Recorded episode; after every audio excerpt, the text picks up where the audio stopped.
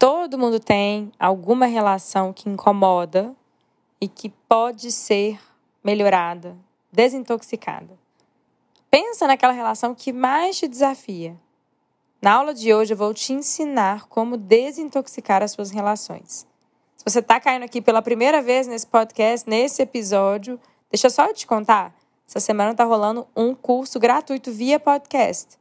Essa é a quarta aula. Então, se você ainda não assistiu a aula 1, 2 e 3, volta nos outros episódios, porque tem muito conhecimento precioso ali para que você possa se preparar para desintoxicar as suas relações.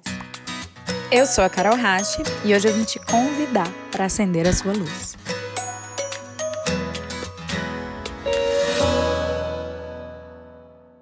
Olha, eu vou confessar que eu passei anos da minha vida acreditando que eu não teria valor como pessoa se eu não tivesse alguém ao meu lado. Era como se ter um parceiro fosse um atestado de valor, sabe? Eu acreditava que a vida seria muito mais simples se eu tivesse uma pessoa ao meu lado. Mas mal sabia eu que os nossos maiores desafios são justamente as nossas relações.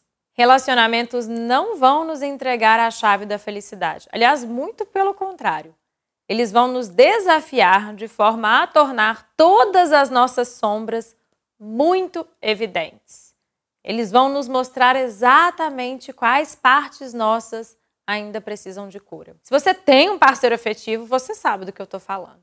Mas se você está solteiro, você sabe também. Certamente você tem um familiar, um amigo um colega de trabalho que cutuca aquela parte de você que ainda precisa ser revisitada, revista e curada. E nesse sentido, os nossos maiores desafios estão justamente nas nossas relações.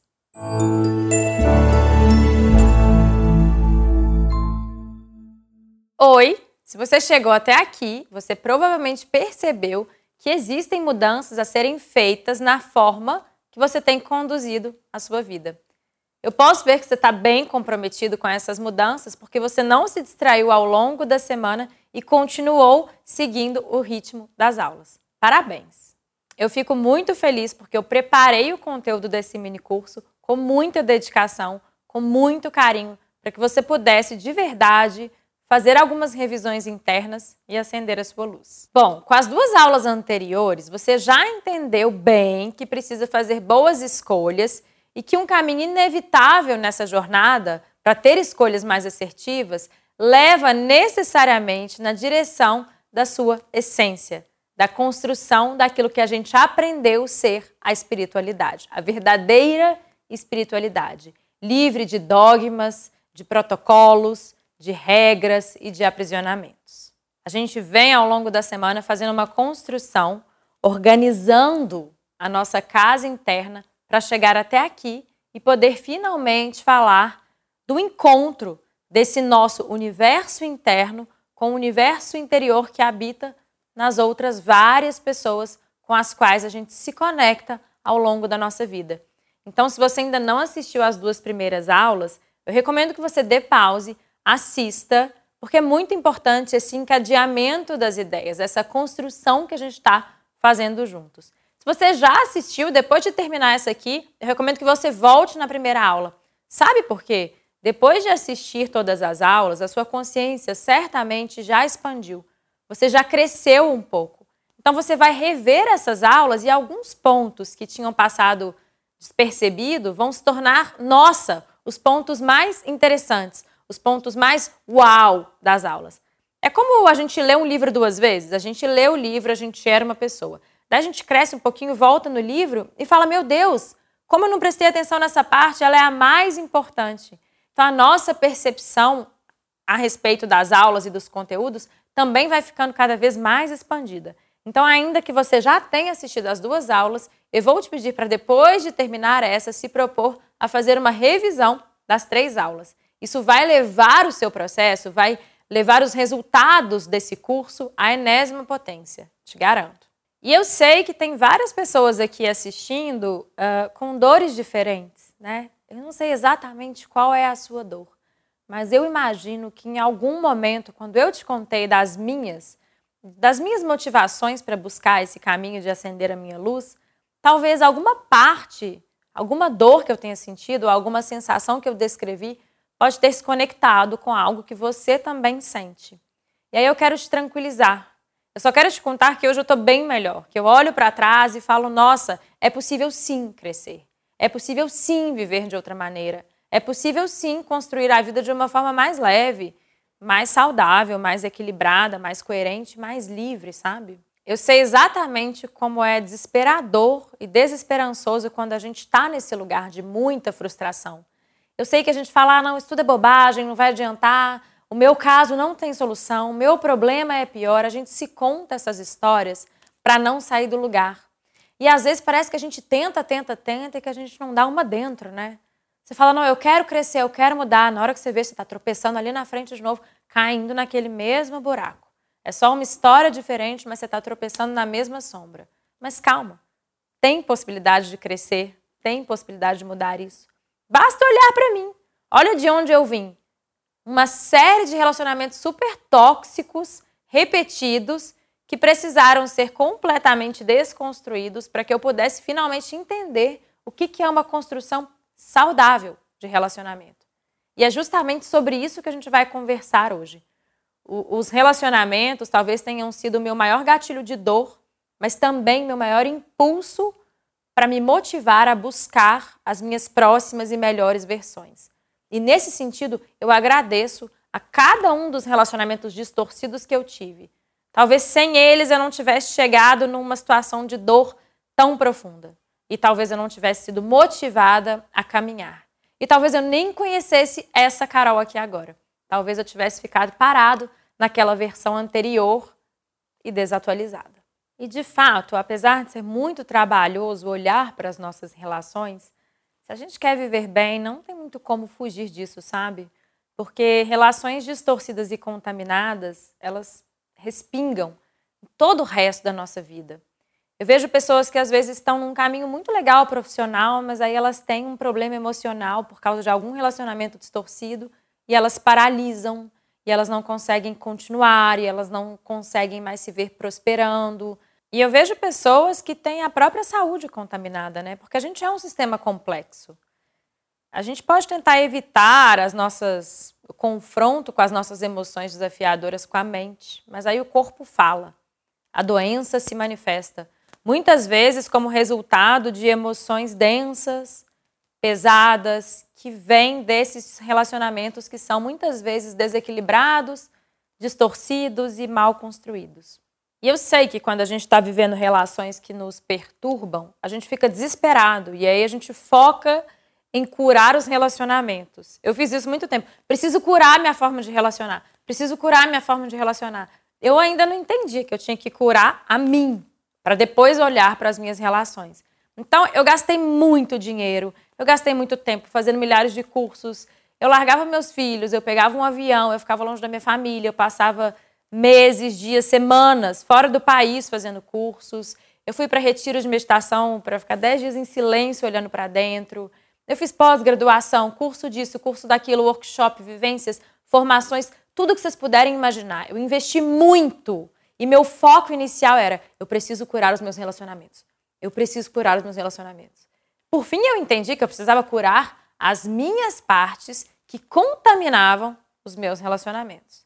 E aí sim, eu vi quanto tempo eu havia perdido, quanto dinheiro investido, quantas viagens para cursos que muitas vezes, gente, eu passava dias fazendo e que podiam ter me entregado o conteúdo em duas horas, mas que complicavam demais a teoria, que colocavam a vida leve, estável e a sanidade mental como algo quase utópico.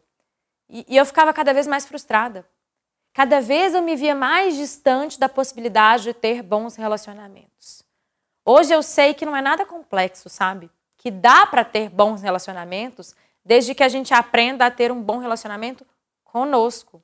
Isso não é difícil, isso não é inacessível, isso não é só para uma parcela privilegiada da população que deu sorte. Não. Isso é uma construção possível, simples e prática. Dá para fazer, desde que a gente queira. E olha, eu nem estou me referindo só aos relacionamentos afetivos, não. Eu citei os relacionamentos afetivos tóxicos, mas isso também se estendia para as relações, por exemplo, de amizade. Eu olho lá para trás e percebo que no contexto das amizades eu me sentia muito, eu sentia muita necessidade de ser gostada, de ser incluída, e depois eu percebi o tanto que isso me roubou de mim, o tanto que isso me fez perder a minha essência, sabe? É curioso que antes eu, eu penso em algumas pessoas e eu falo, e antes eu tinha um medo. Eu falava, ai, será que essa pessoa gosta de mim? Será que essa pessoa vai me querer por perto?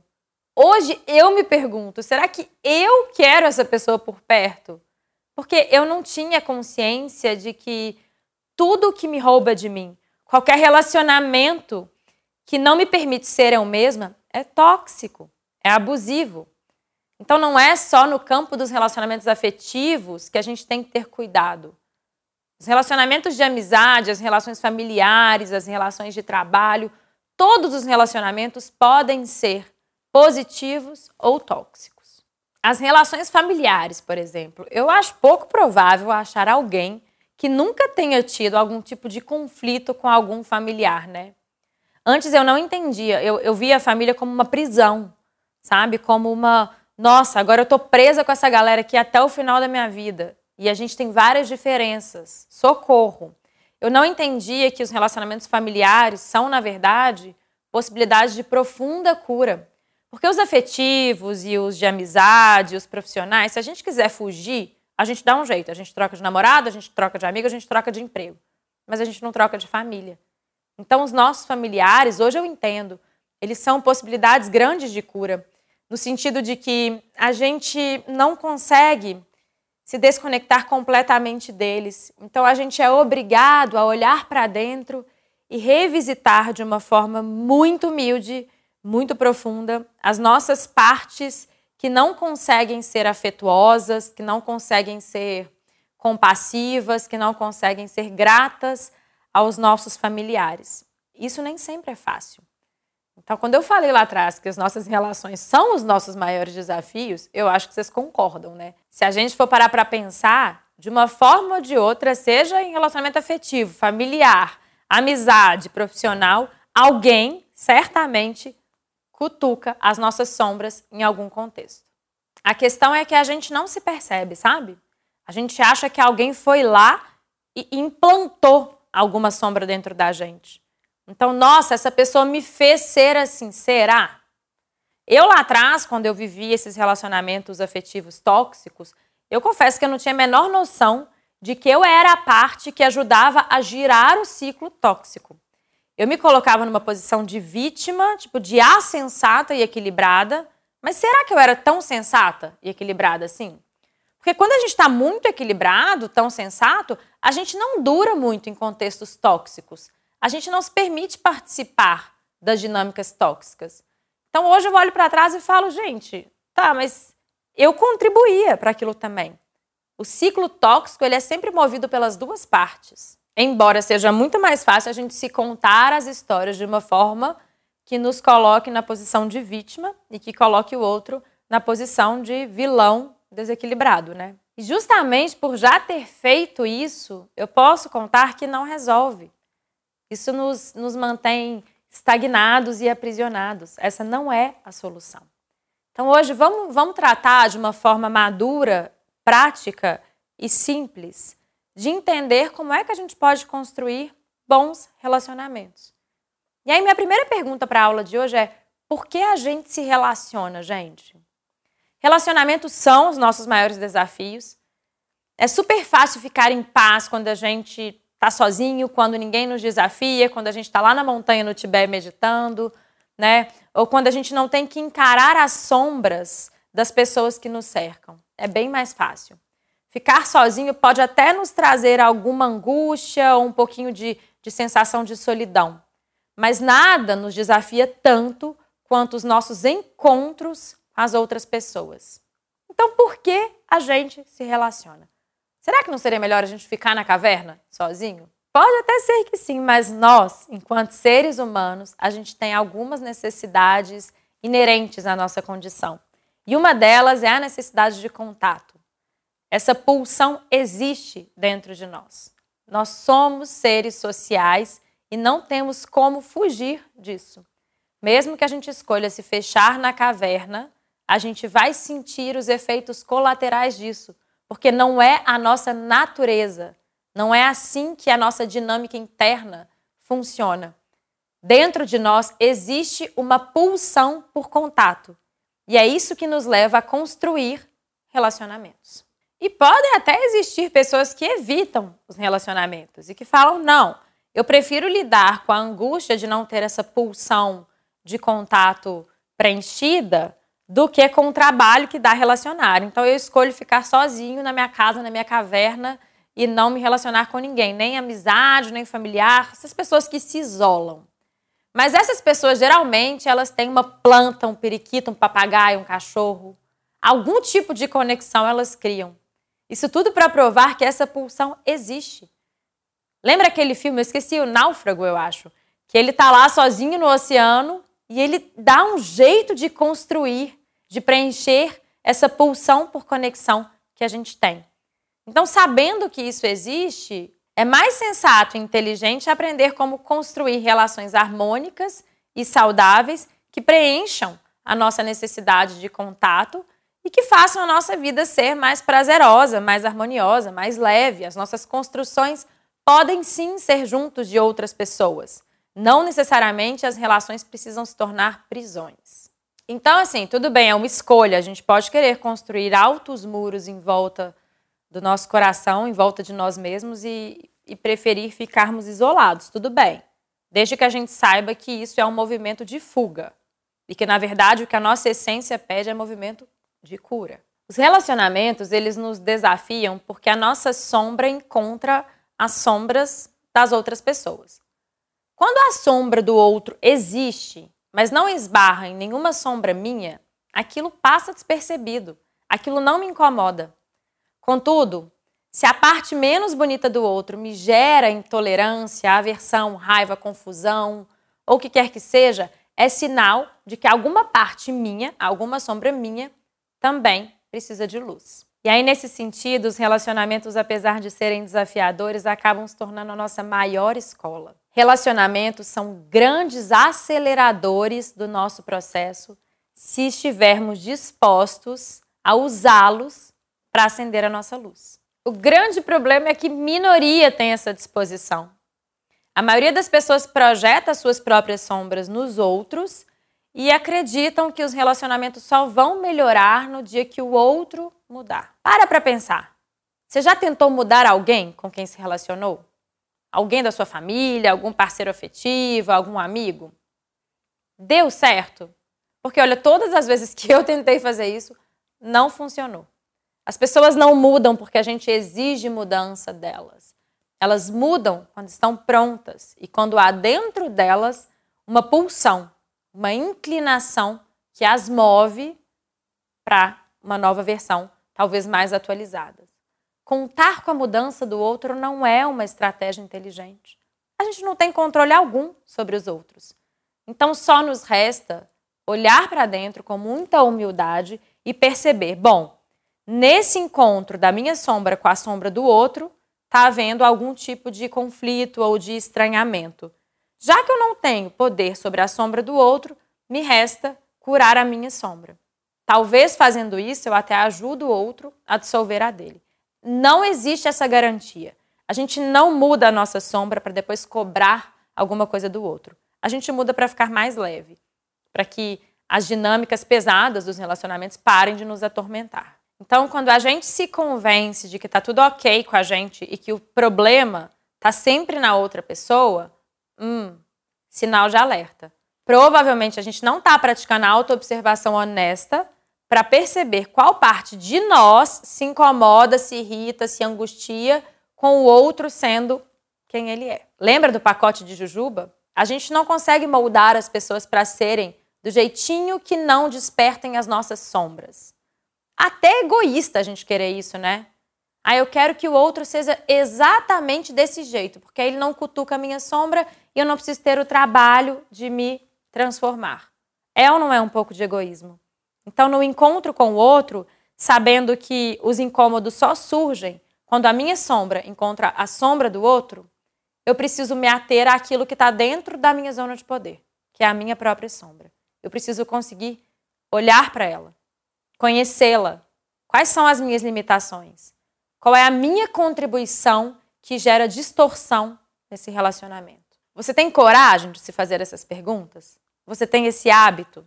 Se não, você provavelmente está fugindo do encontro com as suas próprias sombras e eu arrisco dizer que esteja projetando a sua carência, a sua insegurança, a sua falta de autoestima, a sua irritabilidade, a sua prepotência, o que quer que seja, nas pessoas com as quais você se relaciona. Da mesma forma que eu te contei, que eu entendi depois que o que patrocinava a minha permanência nas relações tóxicas eram as minhas sombras de carência, de insegurança e de medo, eu te convido agora a fazer uma análise.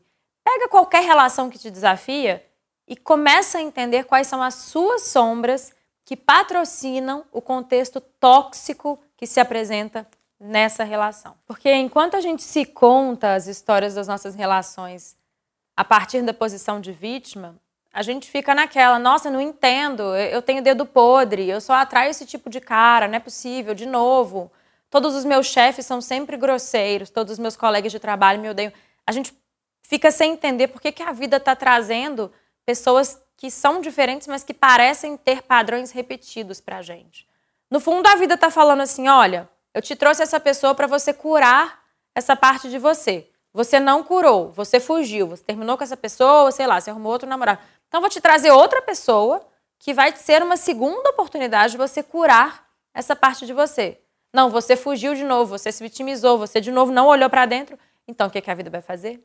Pela terceira vez, e assim vai. A vida vai te trazer pessoas com padrões repetidos até que você pare, respire e decida curar a parte de você que interage com o padrão tóxico do outro e que alimenta e que cocria as relações distorcidas. É isso, a gente cocria esses contextos. Não adianta a gente falar, ai, eu sou super pleno, mas aquela pessoa tem o poder de me deixar a pessoa mais nervosa do planeta. A culpa é do outro. Não, gente. O outro pode ser um gatilho, mas a gente só transborda para o outro e para o mundo aquilo que sobra dentro da gente. Então, se a gente estiver cheio de intolerância, a gente vai transbordar isso. Se a gente estiver cheio de carência, a gente vai transbordar isso. Se a gente estiver cheio de indiferença, é isso que a gente vai transbordar. Se a gente estiver muito inseguro, é isso que a gente vai manifestar nas nossas relações. E aí, sem perceber, a gente vai transferindo as nossas lacunas internas para o outro. Relacionamentos são permeados por transferências e por projeções. O que a gente mais faz nas nossas relações, sejam elas afetivas, de amizade, familiares ou, ou de trabalho, é jogar para a conta do outro as sombras que, no fundo, são nossas e que a gente não se ocupou de trabalhar. Porque, olha, existe uma matemática básica, sabe? Se a sombra do outro encontra a minha luz, eu vou proporcionar cura para o outro. Se a sombra do outro encontra a minha sombra, seja ela qual for, eu vou proporcionar conflito, julgamento, cobrança ou afastamento. Ou seja, se a gente realmente estiver tão bem assim quanto a gente pensa, se a gente realmente estiver vibrando na luz, a gente vai ser canal de cura diante da sombra do outro e não de conflito e não de distorção. Por isso, invariavelmente, toda vez que um conflito se apresenta num relacionamento, pode saber que alguma sombra sua está participando daquela dinâmica. Qual é? E eu lembro que uma vez eu falei isso com uma amiga e ela falou assim: não, tudo bem, minha sombra está participando mesmo, mas a sombra dele é muito pior que a minha. Gente, não existe isso, tá? De sombra pior e sombra melhor. Então, assim, diante de qualquer questão envolvendo outra pessoa, se existe estranhamento, a gente tem que ter humildade e coragem para olhar para dentro e se perguntar: qual sombra minha esbarrou ali na sombra daquela outra pessoa? Por isso eu insisto que é tão importante, antes da gente querer levar luz para as nossas relações né, com as outras pessoas, antes da gente querer consertar os nossos relacionamentos, como eu busquei por muito tempo, por isso é tão importante, primeiro, a gente se organizar. Primeiro, a gente acessar a nossa luz. Se eu estou uma bagunça por dentro, os meus relacionamentos vão ser uma manifestação da bagunça que eu sou por dentro. Se eu sou uma pessoa muito carente, essa carência vai se manifestar em todas as minhas relações. Eu vou ser aquela pessoa que cobra, que sempre se magoa, que está sempre esperando muito dos outros. Se eu sou uma pessoa completamente intransigente, inflexível, estressada, eu vou ser aquela pessoa de quem todo mundo tem medo, de quem todo mundo se afasta. Então, quem eu sou vai transbordar para todos os meus relacionamentos. Então, nossa, tem esse padrão, mas minhas relações são sempre bagunçadas. Corrige primeiro a sua bagunça interna e depois vai perceber como essa bagunça tem se manifestado nos seus relacionamentos. Então, se eu faço um mergulho interno e descubro, por exemplo, que eu carrego a sombra da carência, né? Eu, quando eu desconstruo isso em mim, quando eu construo uma autoestima, me aproximo de mim, crio espiritualidade, naturalmente eu vou parar de cobrar que o outro fique a todo tempo me validando, que o outro precise toda hora expor para mim que ele gosta de mim, que ele me valoriza, que ele me aplaude. Então, quando eu me curo, eu curo também os meus relacionamentos. E ainda de quebra, eu paro de esperar que o outro preencha uma lacuna que no fundo é minha, né? No fundo, curar os relacionamentos é sobre tomar uma decisão de deixar de ser parte do problema e começar a se tornar parte da cura e da solução. É sempre uma escolha, né? Por isso é tão importante a gente rever as aulas anteriores. E hoje, para fechar esse papo que a gente teve importante sobre os nossos relacionamentos, eu queria propor uma dinâmica. Vou pedir para agora que você feche os olhos um pouquinho, sente numa posição bem confortável, Comece a se aproximar da sua respiração.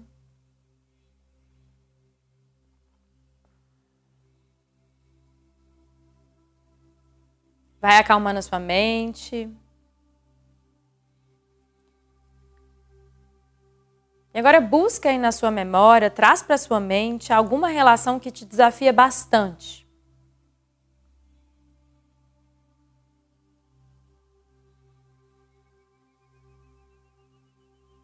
Observa quais tipos de emoções estão associadas a essa relação.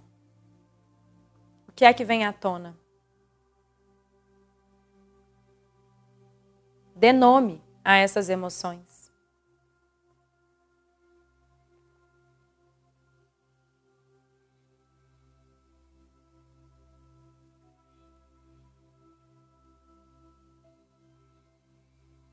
Observe também quais são os tipos de pensamentos que vêm à sua mente.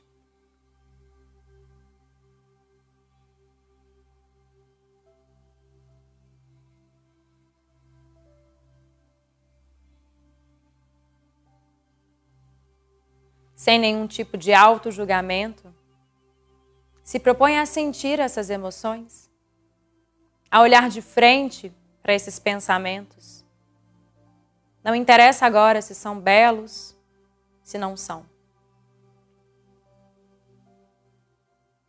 Apenas sente com presença e consciência, investigando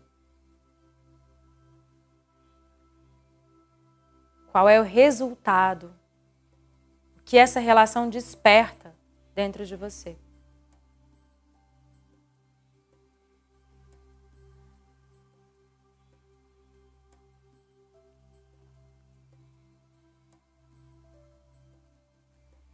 Sabendo que ninguém é capaz de colocar emoção nenhuma dentro de nós, lembrando que os outros são, no máximo, gatilhos que despertam as nossas sombras e as nossas emoções ocultas.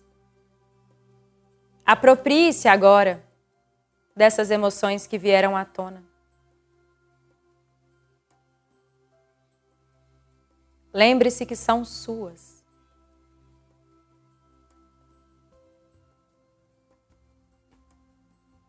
O outro, dessa vez, foi só um espelho. Só um personagem estrategicamente posicionado pela vida para que você olhe para essas emoções que te pertencem. E ainda de olhos fechados, perceba onde você sente essas emoções.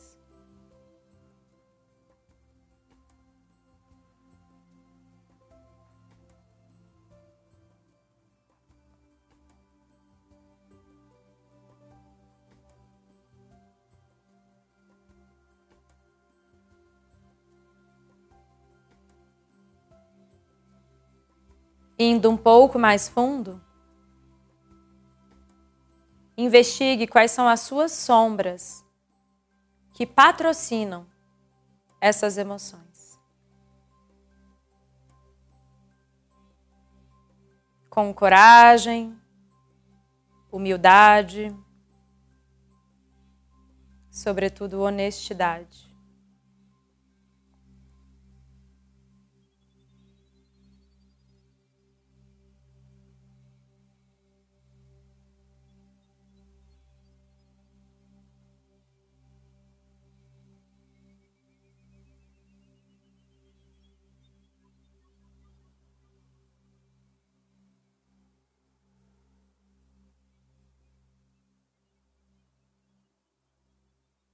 Lentamente vem abrindo os olhos novamente.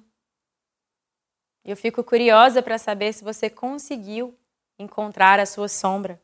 Como você se sentiu? Se quiser, inclusive, compartilhar comigo qual foi a sombra que você encontrou, escreve aqui embaixo.